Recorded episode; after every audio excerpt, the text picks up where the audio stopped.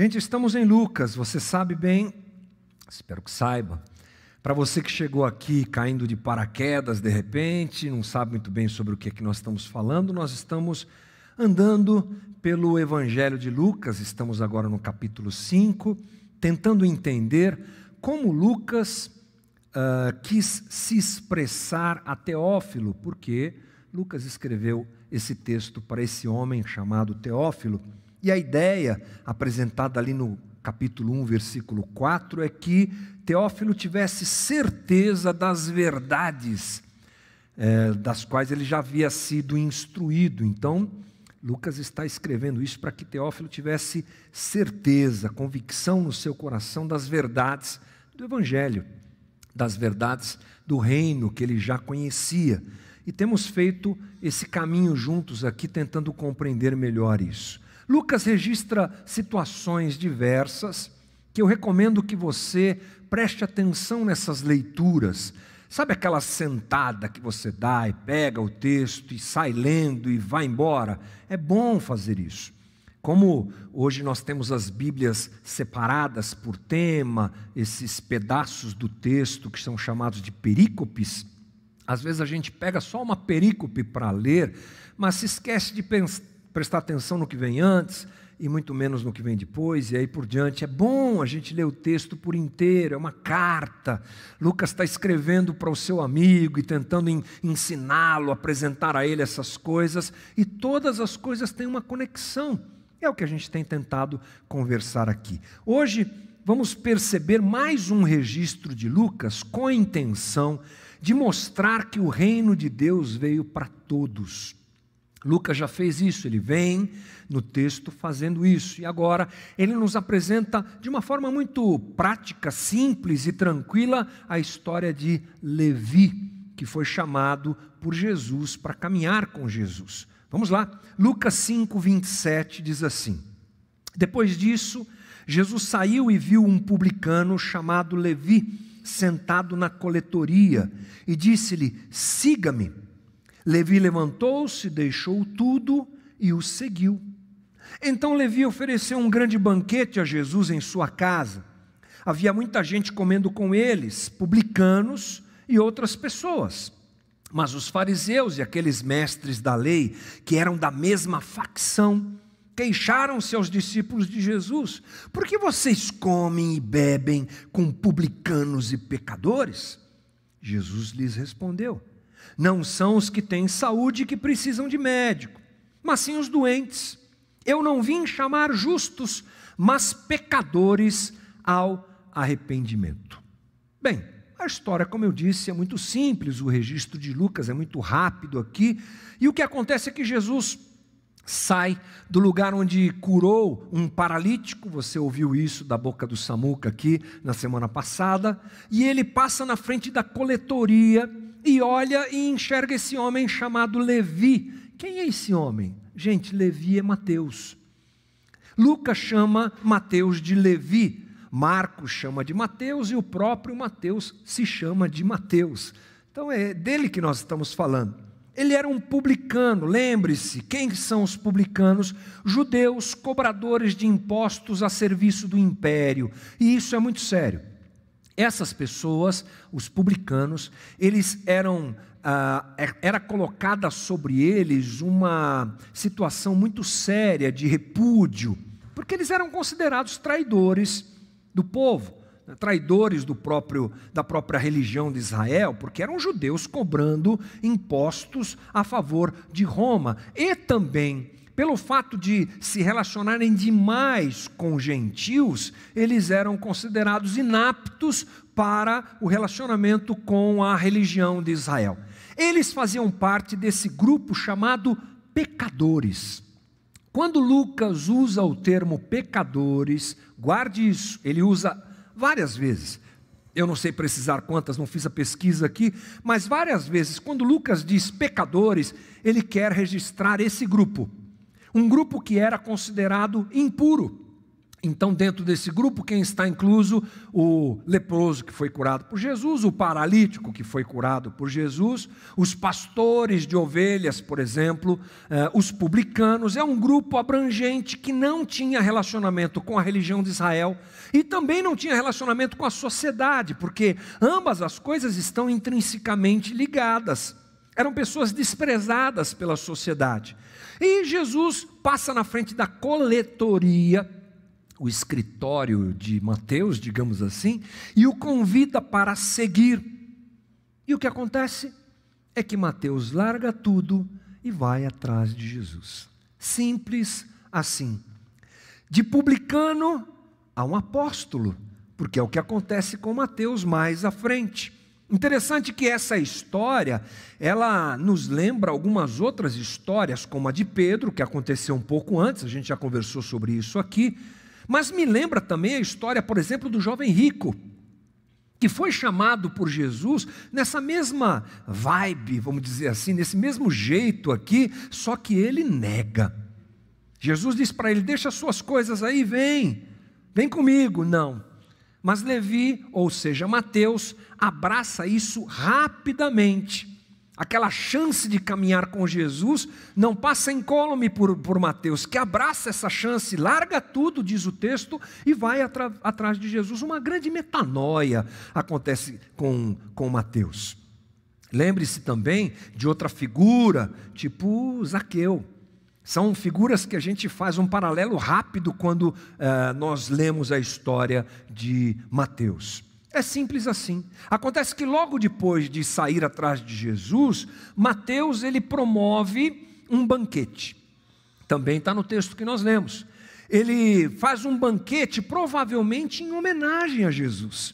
Jesus é o convidado desse banquete, diz o texto. E ali estavam presentes quem? Quem estava presente ali para comemorar a nova vida de Mateus? Os seus amigos, publicanos e outros pecadores. Esse era o público desse jantar. E quem está lá? Jesus. Aliás, como eu já disse, o jantar foi dado em, em, homenagem a ele, digamos assim, esse momento novo da vida de Mateus. Ele queria prestar uma homenagem a Jesus ou qualquer coisa do tipo, ou de repente queria apresentar Jesus aos demais amigos, aos seus amigos publicanos, enfim. E sabe quem estava com Jesus? Sabe com quem Jesus estava? Pecadores e publicanos. Esse público que passou a maior parte do tempo andando com Jesus. Esse público dos marginalizados. Mas Jesus não anda só com eles, Jesus anda com ricos também, não só gente pobre. Aliás, é bom a gente frisar que publicano, de um modo geral, era rico. Por quê? porque eles roubavam bastante. É o caso de Zaqueu, explicitamente a história de Zaqueu nos mostra isso. Mas Jesus, ele realmente anda com os poderosos, anda com os ricos, anda com pecadores, não há exclusão da parte de Jesus. A gente começa a perceber o que Lucas quer dizer quando registra isso aqui. Acontece que aquela reunião de pecadores e publicanos chama a atenção da turma da religião. Esses daí estavam sempre de olho em Jesus. O que é que Jesus está aprontando? Aparecem lá os fariseus e os mestres da lei que estavam ligados politicamente e eles perguntam: por que que Jesus, eles perguntam isso aos discípulos, anda com essas pessoas? Essa capacidade de Jesus de se relacionar com todos, ela realmente, ela é um escândalo para aqueles homens ela escandaliza aqueles homens. Como assim alguém que interpreta tão, de forma tão bela a lei? Como assim alguém que acabou de curar um paralítico, que acabou de curar um leproso? Como assim? Esse homem que mostra credenciais da messianidade, esse homem que parece ser aquele que vem em nome do Senhor, que se anunciou assim, está sentado com um bando de gente pecadora. Como assim? Não cabia na religião desses homens essa postura de Jesus. Mas é essa postura que Lucas quer frisar. E a resposta de Jesus àqueles homens, você já sabe, é aquela resposta clara: não são os sãos que precisam de médico, mas sim os pecadores. É uma resposta que tem como objetivo confrontá-los. Porque, na verdade, esses homens é que deveriam cuidar dos pecadores, mas eles os rejeitam. Eles eram os líderes da religião de Israel. Sobre eles estava a responsabilidade de cuidar das pessoas, de trazer as pessoas para perto de Deus, da religião. Era assim que tinha que ser. Mas Jesus os condena por não fazerem isso. Vocês é que deveriam estar aqui fazendo isso. Olha só, por exemplo, o que diz Ezequiel, Ezequiel 34, versículo 4: Vocês não fortaleceram a fraca, está falando de ovelhas, nem curaram a doente, nem enfaixaram a ferida. Vocês não trouxeram de volta as desviadas, nem procuraram as perdidas, vocês têm dominado sobre elas com dureza e brutalidade. É uma repreensão de Deus através do profeta Ezequiel à religião, à elite religiosa de Israel, que deveria cuidar das ovelhas, mas não o faz. E ainda se incomodam com o jeito de Jesus ser e viver cuidando das pessoas. Basicamente é isso que nós entendemos no texto, mas é claro que há mais para nós aprendermos. Essa história, como eu disse, ela deve ser sempre vista à luz das demais histórias registradas por, por, por Lucas ela tem um link muito claro.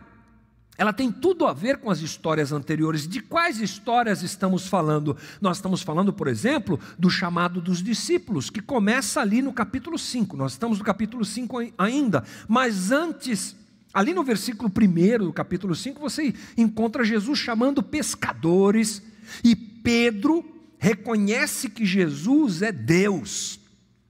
E ele se vê diante dessa figura que é Jesus e o reconhecendo como Deus, diz: Se afaste de mim, Senhor, porque sou pecador. Essa história está ligada ao que nós estamos lendo aqui. Outra história na sequência é a cura do leproso. Primeiro você tem homens pe pescadores chamados para serem pescadores de homens. Agora você tem um leproso que é realmente um homem considerado imundo cerimonialmente, sendo curado por Jesus. Inclusive, Jesus toca naquele homem. Aí depois você tem a cura do paralítico. Aquele homem leproso, ele não sabe de onde vem a sua maldição, digamos assim, mas o leproso as pessoas ficam procurando: quem é que pecou? Foi seu pai? Foi ele que pecou? O que é que está acontecendo aqui? De onde vem esse problema? Todos eles são alcançados, atingidos por Jesus, pela sua misericórdia e graça. E agora nós temos Levi. Todos eles são considerados imundos e separados da religião de Israel. Todos esses que nós lemos na sequência fazem parte desse grupo que não recebe atenção, que não é acolhido pela religião de Israel, que é, na verdade, desprezado e empurrado para longe. Lucas, ao fazer essas conexões e escrever isso para eh, Teófilo, o que é que ele quer dizer? Primeiro, ele quer dizer que Jesus veio perdoar a todos. Nós já falamos isso aqui, mas é claro que Lucas faz explodir isso diante da gente. É leproso, é pescador, é, é, paralítico, é publicano, todo mundo sendo perdoado por Jesus. Por quê? Porque Jesus veio perdoar a todos. Não se esqueça do próprio anúncio de Jesus Lá na sinagoga de Nazaré, está lá no capítulo 4, versículo 18, que ele cita Isaías: Eu vim inaugurar o ano da graça do Senhor.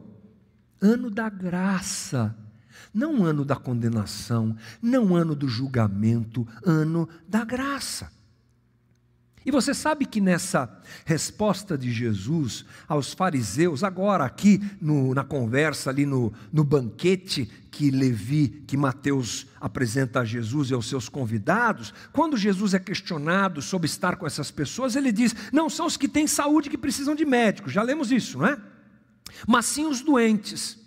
Eu não vim chamar justos, mas pecadores ao arrependimento. Isso aqui, gente, é um provérbio da época. É uma forma de se dizer alguma coisa naquela época e naquela cultura e naquela língua. E o contexto desse provérbio, Jesus quer dizer o seguinte: eu não conheço gente saudável, eu só conheço gente doente. Todos são doentes. Lembre-se que Jesus vem para esse mundo como justo, andar entre os injustos como o santo de Deus andando entre os pecadores. A sociedade e a religião de Israel elegia quem era pecador, mas diante de Jesus, todos são pecadores. Ele está dizendo àqueles homens: Eu vim aqui para perdoar a todos, inclusive vocês, que não se reconhecem pecadores, mas são. Eu vim aqui para perdoar a todos inclusive vocês, que se consideram tão justos, tão justos, tão bons, tão superiores, eu vim aqui também para perdoar vocês.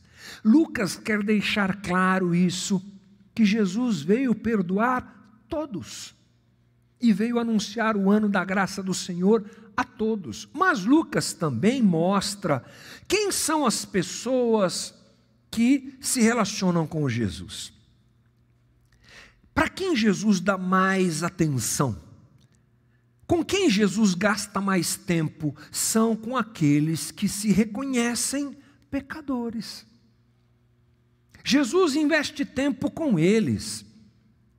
Jesus mostra os caminhos do reino para eles.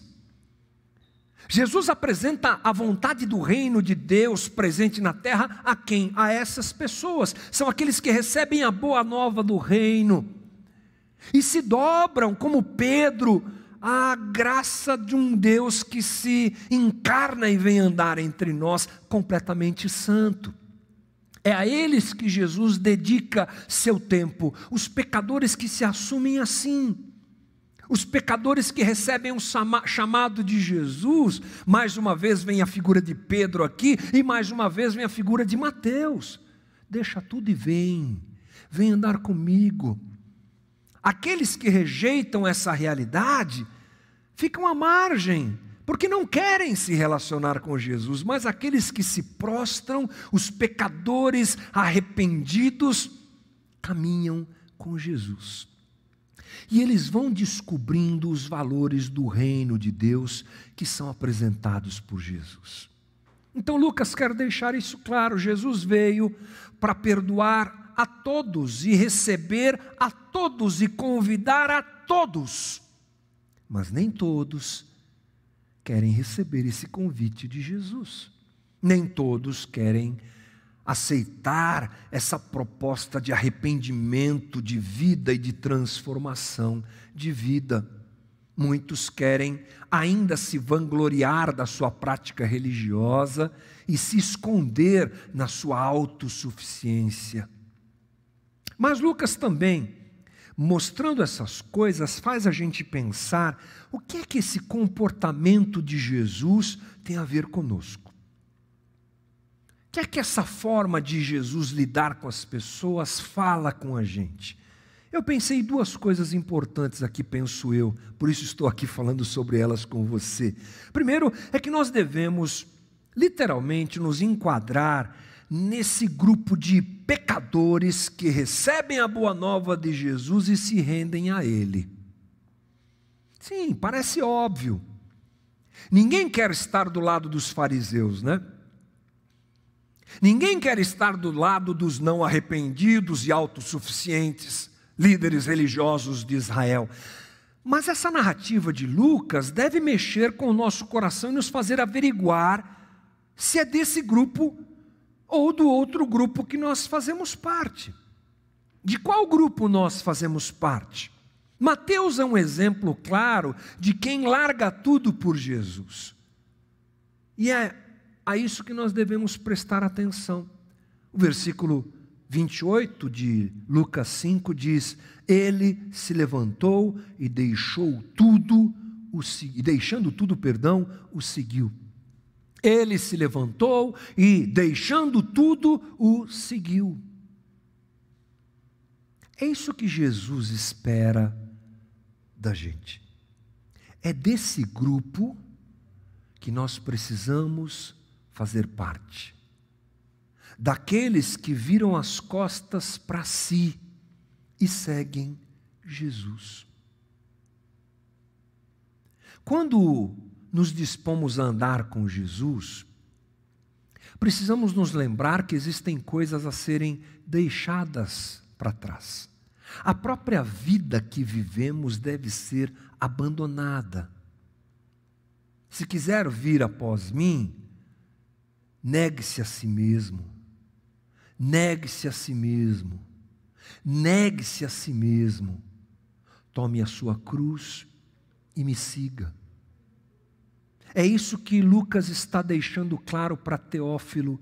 Não dá para ser um seguidor autêntico de Jesus se esse movimento de deixar a si mesmo não acontece. Nós estamos diante da história de um publicano, como eu já disse anteriormente, provavelmente rico. Dificilmente um publicano não era rico, por quê? Porque eles exploravam as pessoas. Se Roma dissesse para cobrar 10, eles cobravam 11, 12 e embolsavam diferença para si. Eram homens que o interesse maior era o dinheiro, a tal ponto de traírem a sua própria, os seus próprios eh, parceiros de pátria. Eu sou judeu, mas como me interessa muito o dinheiro, um abraço para os meus irmãos judeus. Eu vou explorá-los mesmo em nome de Roma e terei toda a estrutura para isso, porque um publicano era inclusive acompanhado de soldados para fazer o seu, seu trabalho. É isso que Mateus deixa. Lucas é simplório, como eu disse. Não, simplório não. Simples Lucas é objetivo, mas há muito por trás do que Lucas fala. Deixando tudo, o seguiu. É um convite de mudança de vida que é apresentado por Jesus para nós. E segui-lo, nós não podemos perder essa referência, significa abandonar a nossa vida e seguir a Cristo. E aí nós temos que ter o cuidado com a religião que endurece o nosso coração, nos impedindo de fazer esse caminho.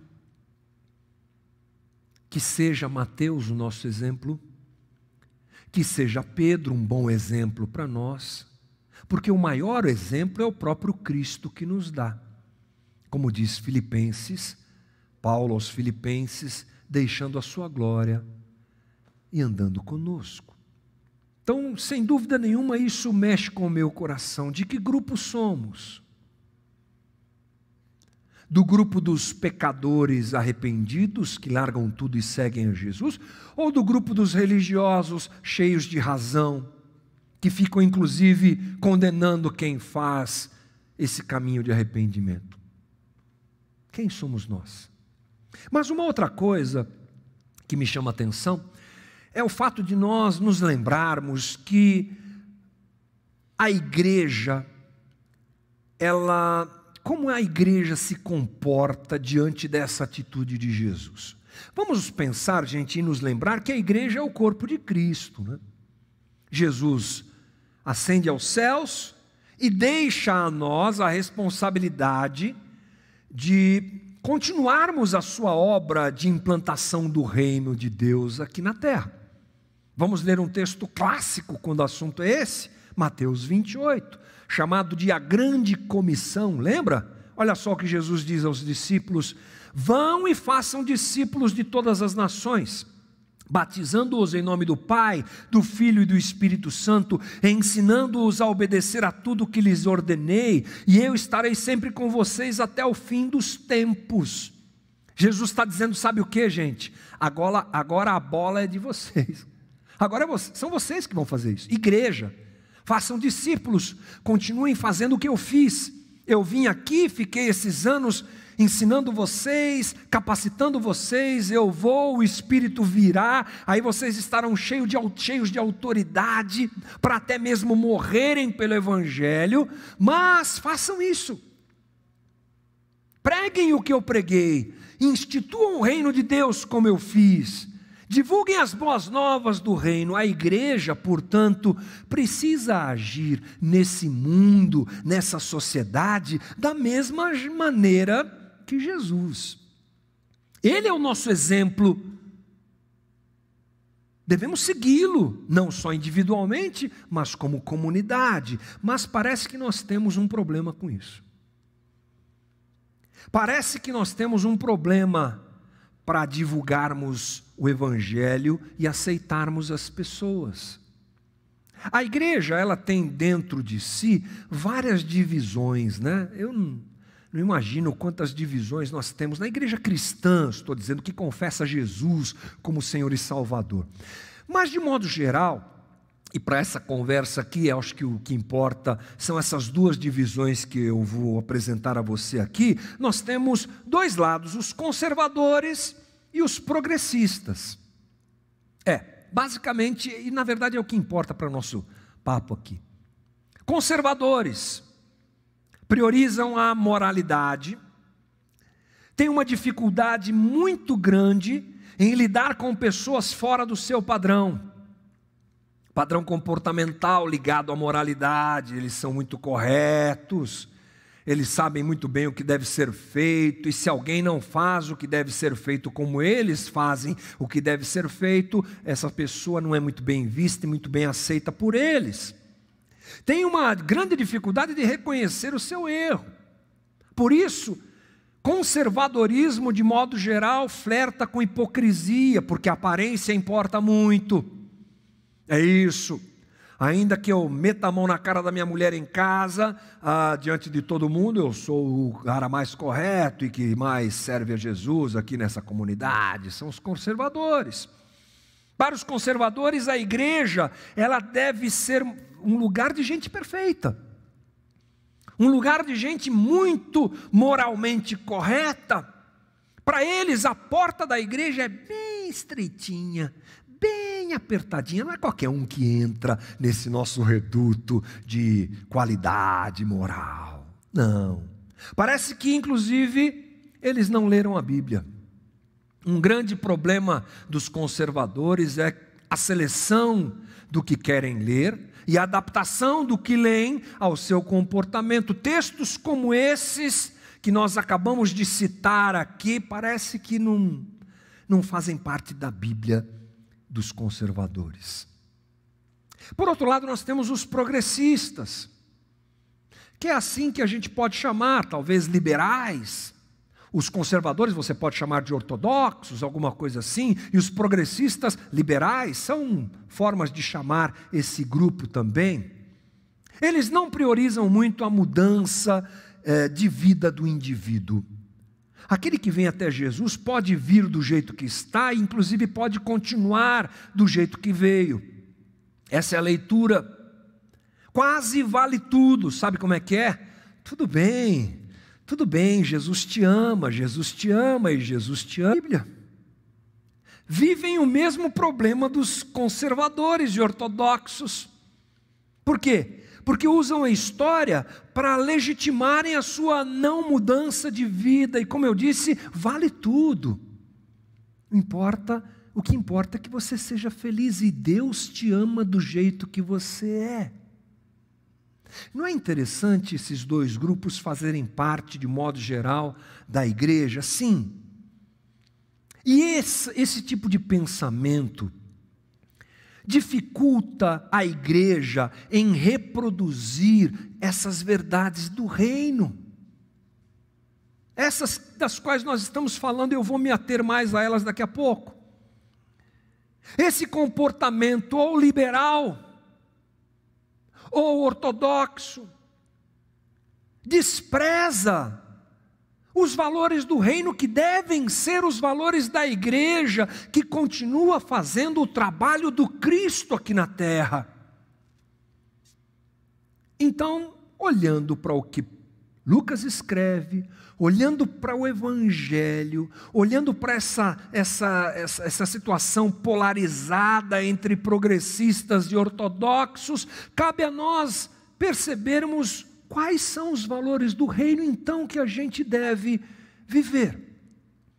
Se não muito liberal, ou nem um pouco liberal, também não ortodoxo, nem um pouco, nem muito ortodoxo. Qual, qual é o equilíbrio disso? Eu acho que não é muito difícil de pensarmos. Quais são os valores do reino que a gente deve reproduzir como comunidade? Como indivíduos, perseguindo esses valores e como comunidade, reproduzindo esses valores. Primeiro, Jesus está disposto a andar com todos os que se mostram arrependidos, investindo, investindo na sua transformação. E a igreja está? Com quem Jesus andava, gente?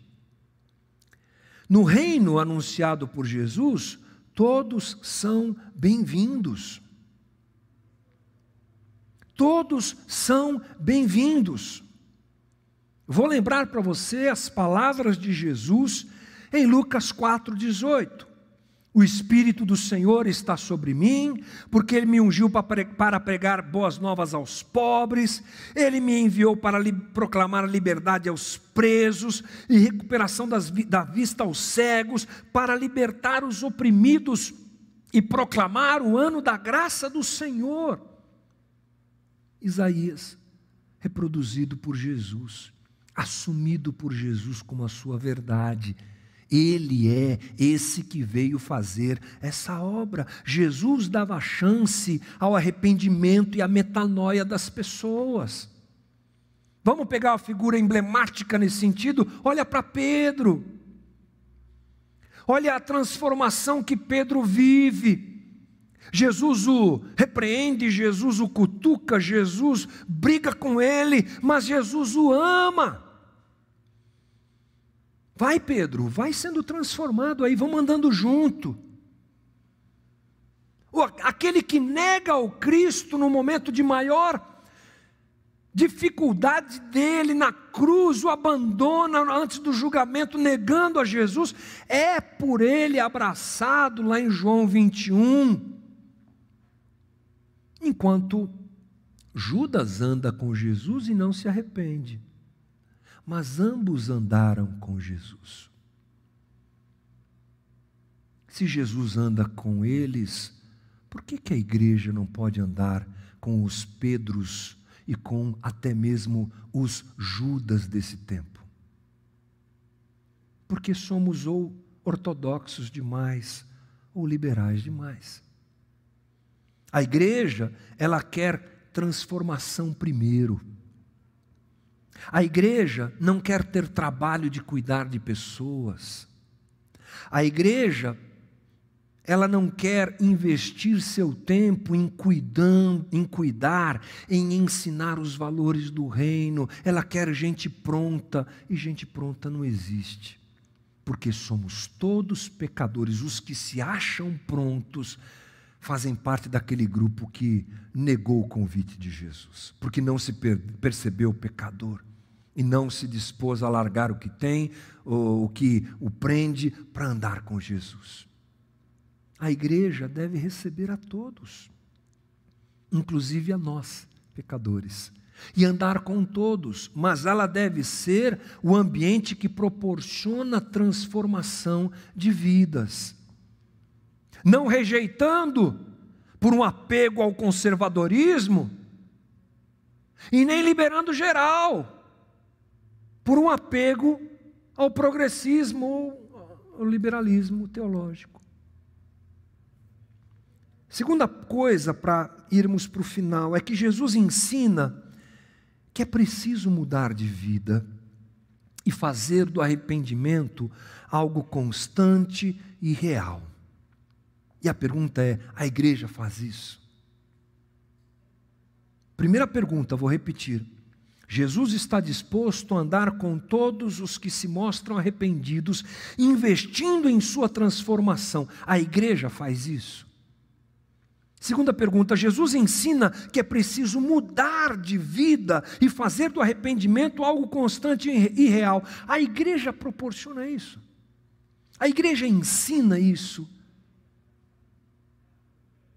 João 5,14, você não vai ler no texto, na tela, mas eu tenho anotado aqui o que Jesus disse depois de ter curado o paralítico no tanque de Betesda. Ele disse assim: o que, olha que já estás curado, não peques mais para que não te suceda coisa pior. Não é interessante que Jesus cura e depois avisa o camarada, meu amigo, vai viver uma vida transformada, não peques mais. Seja alcançado por uma transformação efetiva. Ele fala isso para a mulher pega em adultério, aquela que queriam apedrejá-la. E ele diz a ela: Nem eu tampouco te condeno, vai, não peques mais. A igreja que acolhe, a igreja que recebe, é a igreja que diz: mude a sua vida seja transformado pelo Evangelho. Parece que Jesus não era nem progressista, nem ortodoxo. Venha, mas seja transformado. Venha, mas tenha a sua vida transformada. A igreja precisa, portanto, também, além de acolher, ser profética na denúncia contra o pecado pode nem ser, inclusive, politicamente correto, mas se é pecado, se é um comportamento inadequado ao reino de Deus, precisa ser denunciado, ensinado, corrigido, sempre com amor, sempre com a capacidade de acolhimento, mas ambas as coisas precisam andar juntas. O nosso ambiente deve ser acolhedor, mas também desafiador a uma mudança de vida. A realidade de se ganhar a vida quando se perde a vida não pode ser desprezada e deixar, nós não podemos deixar de anunciar isso. Você só vive a verdadeira vida dada por Jesus quando há arrependimento, metanoia e transformação. Dentro desse ambiente acolhedor, isso precisa ser anunciado. Isso é seguir Jesus.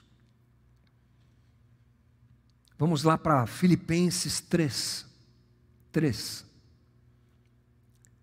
Pois nós é que somos a circuncisão, nós que adoramos pelo Espírito de Deus, que nos gloriamos em Cristo Jesus, e não temos confiança alguma na carne. Embora eu mesmo tivesse razões para ter tal confiança, se alguém pensa que tem razões para confiar na carne, eu ainda mais. Circuncidado no oitavo dia de vida, pertencente ao povo de Israel, à tribo de Benjamim, verdadeiro hebreu, hebreu quanto à lei fariseu, quanto ao zelo perseguidor da igreja, quanto à justiça que há na lei, irrepreensível. Mas o que para mim era lucro, passei a considerar como perda por causa de Cristo. Mais do que isso, considero tudo como perda comparado com a suprema grandeza do conhecimento de Cristo Jesus, meu Senhor, por quem perdi todas as coisas. Eu as considero como esterco para poder ganhar Cristo e ser encontrado nele, não tendo a minha própria justiça que procede da lei, mas a que vem mediante a fé em Cristo, a justiça que procede de Deus e se baseia na fé. Quero conhecer Cristo, o poder da Sua ressurreição e a participação de seus sofrimentos, tornando-me como Ele na Sua morte, para de alguma forma alcançar a ressurreição. Palavra de Paulo. O suprassumo da moralidade. O homem perfeito segundo os padrões da lei. Olha para aquilo e diz: Isso é esterco. Larga tudo e segue Jesus. Mas o primeiro movimento de Jesus é acolher Paulo. Então aqui encerro lembrando que venham todos. Que venham todos, e esse todos aqui que digo está escrito aqui nas minhas anotações em letras maiúsculas, com a intenção de ser absoluto no aquilo que digo. Que venham todos, inclusive eu e você, entregando a vida a Cristo, sendo acolhidos pelo amor de Cristo, sempre sendo recebidos pela comunidade, mas também que todos se arrependam e sejam transformados pelo Evangelho. E esse todos também está em letra maiúscula, porque esse é o desejo de Cristo. Eu e você, nos arrependendo, mudando de vida todos os dias, e assim, criando, se assim posso dizer, uma comunidade que abraça, mas que ensina quais são os valores do reino e que proporciona transformação de vida a quem quer que, que chegue, a quem quer que seja. Senhor Jesus, eu peço ao Senhor que essa conversa, essa palavra, se desdobrem em pensamentos e em reflexões essa semana. Primeiro, entendendo, Jesus, a tua graça e o teu amor, o Deus que se fez carne e habitou entre nós, alcançando pecadores, todos pecadores, inclusive nós. Que o Senhor não diz não para ninguém, que o Senhor diz sim a todos que querem todos os rejeitados, todos os desprezados, todos os condenados, nós fazemos parte desse grupo, Jesus. E somos gratos a Ti por termos sido recebidos por Ti, Jesus. Faz de nós recebedores de outros que venham. Mas que essa palavra também se desdobre em atitudes de transformação e de metanoia, de abandono de pecado, de mudança de vida, de entrega do que às vezes é tão precioso e que a gente guarda com tanto carinho, mas nos mata.